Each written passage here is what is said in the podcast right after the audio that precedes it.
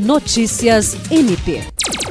O Ministério Público do Estado do Acre, por meio do Centro de Apoio Operacional de Defesa da Criança e do Adolescente e Execução de Medida Socioeducativa, participou na manhã desta quinta-feira, no auditório da Biblioteca Pública, do Seminário de Apresentação do Plano Decenal dos Direitos Humanos de Crianças e Adolescentes do Acre 2021-2030. O plano é um marco histórico nestes 31 anos de luta pela implementação do Estatuto da Criança e do Adolescente, que normatizou, na forma de lei complementar, a Constituição Federal de 1988, ao consagrar que as crianças e os adolescentes são sujeitos de direitos, pessoas em condição peculiar de desenvolvimento, consideradas prioridade absoluta por parte da família, da sociedade e do Estado, a quem cabe assegurar efetivamente a proteção integral mediante políticas de promoção. A promotora de justiça Vanessa Muniz, coordenadora do CAOP, destaca que o plano é como um guarda-chuva, algo macro que estabelece todas as políticas e possui metas a curto, médio e longo prazo.